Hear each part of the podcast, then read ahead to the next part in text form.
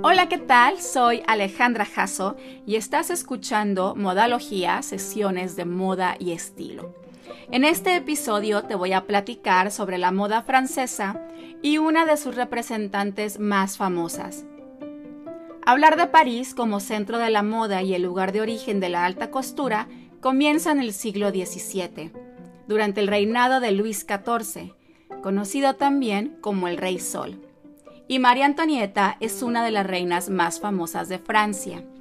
Popular no solo por su estatus real, sino por sus extravagantes vestidos, peinados altísimos y la frase que coman pastel, para tratar el estado de hambruna del pueblo francés, aunque no hay prueba de que en realidad lo haya dicho. Su sentido de la moda y su personalidad influyó a las mujeres de la corte de Versalles y continúa influyendo las tendencias de moda e inspirando a los creativos. Esta sesión está dedicada al extravagante estilo de María Antonieta y la moda de los siglos franceses. Empezamos. Durante el reinado del rey Sol, Luis XIV, Versalles fue el centro no solo del poder político francés, sino de la moda. Lo francés se volvió sinónimo de elegancia y refinamiento. Su idioma se convirtió en la lengua de las clases privilegiadas. Se degustaba la gastronomía francesa, se escuchaba música francesa, se representaban tragedias francesas y, por supuesto, se vestía a la francesa. Desde su reinado, los aristócratas franceses recurrieron a la realeza para saber qué no ponerse.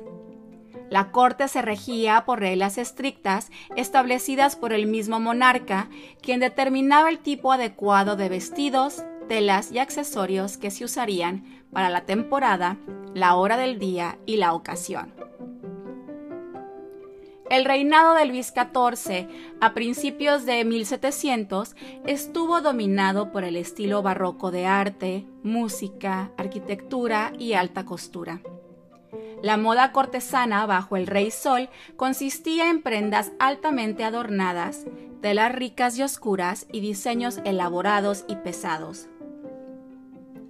Después de la muerte de Luis XIV, los estilos de ropa comenzaron a evolucionar la moda cambió a un estilo más ligero y frívolo, pasando del barroco al rococó, estilo que predominó durante todo el siglo XVIII y el cual se caracterizó por colores luminosos, claros y suaves, preferentemente los tonos pastel, vestidos más reveladores y muchos olanes, lazos y encajes. Un estilo que buscaba reflejar lo que era agradable, refinado, exótico y sensual. La nueva moda se extendió desde Francia y fue copiada por la élite en otras capitales europeas. La manera de propagar los nuevos modelos de la corte era mediante el envío una vez al mes de las muñecas Pandora, las cuales eran ataviadas con la vestimenta de la corte de Versalles y se consideraban más precisas que el boca a boca, pues podían apreciarse los detalles en el vestuario. La gran Pandora era vestida con los trajes de la corte, mientras que la pequeña Pandora vestía los trajes de uso diario. Estas muñecas medían alrededor de 40 centímetros, pero algunas podían llegar a tener el tamaño de una persona promedio. Estos artículos novedosos de la aristocracia pronto se convirtieron en una parte integral del comercio de alta moda durante los siglos franceses. María Antonieta era una princesa austriaca antes de casarse con Luis XVI en 1770.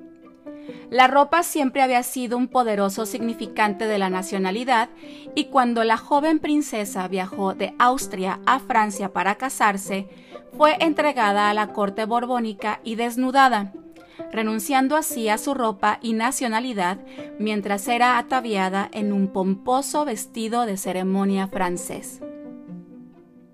Después de convertirse en reina en 1774, María Antonieta adaptó la pasión por la moda de su nueva nación como una estrategia de supervivencia y forma de asegurar su prestigio en una corte donde era vista con recelo y tratada de manera hostil. Creó un tanto como estrategia y un tanto por gusto una revolución de la moda en Versalles, donde su entusiasmo por la ropa encajaba perfecto en la cultura de la corte.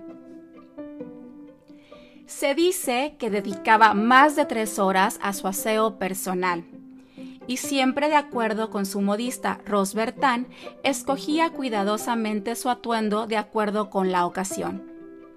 Luego se presentaba ante la corte luciendo un look cada vez más sofisticado que jamás repetía. Si acaso lo hacía, era después de haber ordenado algún retoque que modificara el modelo original. Y es que en el siglo XVIII todas las damas de alto rango buscaban impresionar en la corte con su ropa. No era una tarea pequeña ni fácil después de lo que llevaba puesto María Antonieta en cada aparición. La presión del consumo en Versalles y las complejas reglas de etiqueta de la moda dictaminaron que las mujeres no debían usar el mismo atuendo más de una vez no al menos sin alguna modificación cuidadosamente elegida y muy costosa. En su vestidor se recibían a la semana 18 pares de guantes perfumados con violeta y 4 pares de zapatos. Al contrario de lo que se creía y vimos en la película de Sofía Coppola, María Antonieta no tenía una obsesión por los zapatos. Versalles era un lugar muy sucio, lleno de animales y excremento, y era costumbre de la realeza desechar los zapatos después de unos días de uso, en lugar de limpiarlos constantemente. Esta costumbre de exceso y desperdicio ya existía cuando María Antonieta llegó a Francia. Para cada temporada encargaba a Madame Bertin la confección de 12 vestidos de corte destinados a las grandes ocasiones, otros 12 de mañana y una docena más adecuados a las veladas de tarde o a las cenas íntimas. Como todas unas influencers actuales, la reina y su modista marcaron la moda cortesana. Tras cada aparición pública, las damas de la corte con mayor o menor disimulo empezaron a copiar el estilo de la reina. María Antonieta era la moda. Rose también utilizó las muñecas Pandora vestidas con modelo de su creación, las cuales eran enviadas al menos unas semanas después de que la reina hubiera lucido el modelo original ya que solo ella podía estrenar las originales creaciones de Madame Bertin. El presupuesto de María Antonieta solo para vestuario era de 1.250 libras anuales. Sin embargo, frecuentemente se duplicaba tal cantidad. Buena parte de su presupuesto se utilizaba en las tremendas pelucas que le confeccionaba su peluquero, Monsieur Lenard. Algunas de estas pelucas llegaron a alcanzar el metro de altura y se adornaban con múltiples plumas, listones, piedras preciosas e incluso miniaturas de personas. Las plumas concretamente se convirtieron en una obsesión para la reina, tanto que prohibió que las damas de la corte llevaran mayor número de plumas que ella, y estipuló que podrían adornarse con un máximo de 10. Cuando su marido fue coronado como rey de Francia en 1774, todos los ojos estaban fijos en ella y su nuevo peinado, el puff. Así se le llamó al nuevo estilo de pelo empolvado, cardado a gran altura sobre la frente y creado con postizos que elaboraban sobre un armazón con rellenos de crin y otros materiales, y ornamentados con las mayores extravagancias se le denominaba peinado con sentimiento, ya que la decoración debía tener un significado especial para su portadora, lo que implicaba que podía llegar a adornarse con excentricidades como una jaula con un pájaro, la reproducción de una casa o un barco, o una escena en un campo. María Antonieta fue una abanderada de la moda de los puff, quien lo adornaba con perlas, piedras preciosas o pequeños objetos hechos con metales preciosos. Esta moda tardó poco en ser imitada por las damas de la corte francesa. A través de sus elecciones de vestimenta, María Antonieta transgredió el orden social tradicional.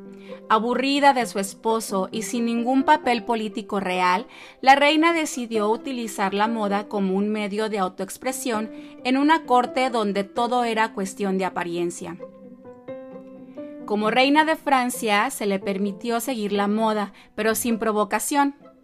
María Antonieta hizo caso omiso de la etiqueta y prefirió atuendos extravagantes y se negó a usar el corsé tradicional de la época, considerándolo un objeto de tortura.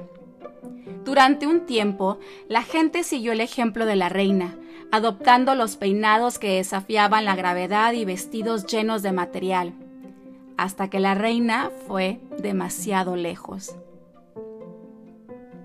Primero decidió escandalizar a los cortesanos con sus largos vestidos blancos de algodón, ligeros y sencillos como los de los campesinos. Este tipo de vestido le permitió ser libre en sus movimientos y sentirse más cerca de la naturaleza.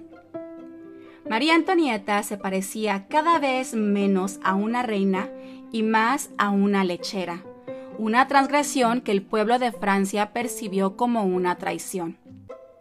Además, la reina estaba siendo acusada de gastar enormes sumas de dinero en su ropa, en lugar de priorizar el bienestar de su gente. Su desafiante sentido de la moda llevó al reino a desconfiar de la reina extranjera y apodarla Madame Déficit. Hasta su último aliento, María Antonieta utilizó la ropa como una declaración. Después de la ejecución de su esposo, ella pidió un vestido negro para ponerse de luto. Cuando la llevaron a la guillotina, le negaron el derecho a vestirse de viuda. En cambio, María Antonieta decidió usar un vestido blanco nuevo. Cuando la conducían en un carro por las calles de París para ser ejecutada, todos se quedaron en silencio mientras observaban pasar a la reina. Y después, plebeyas y cortesanas a la vez, copiaron su innovador vestido camisero. Fue reina de la moda hasta el fin, y aún hoy la icónica reina francesa continúa fascinando por su carácter ambiguo, controvertido y extravagante. Con esto terminamos la sesión de hoy. Espero te haya gustado el episodio. Gracias por escuchar, gracias por quedarte hasta el final. Soy Alejandra Jasso. Te invito a que me sigas en mis redes, en Instagram en Alejandra Jasso, en Facebook en Alejandra Jasso Fashion and Styling y en la página web alejandrajasso.com. Nos escuchamos por aquí el próximo lunes. Pasa muy bonita semana y recuerda que hagas lo que hagas, hazlo con estilo. Bye.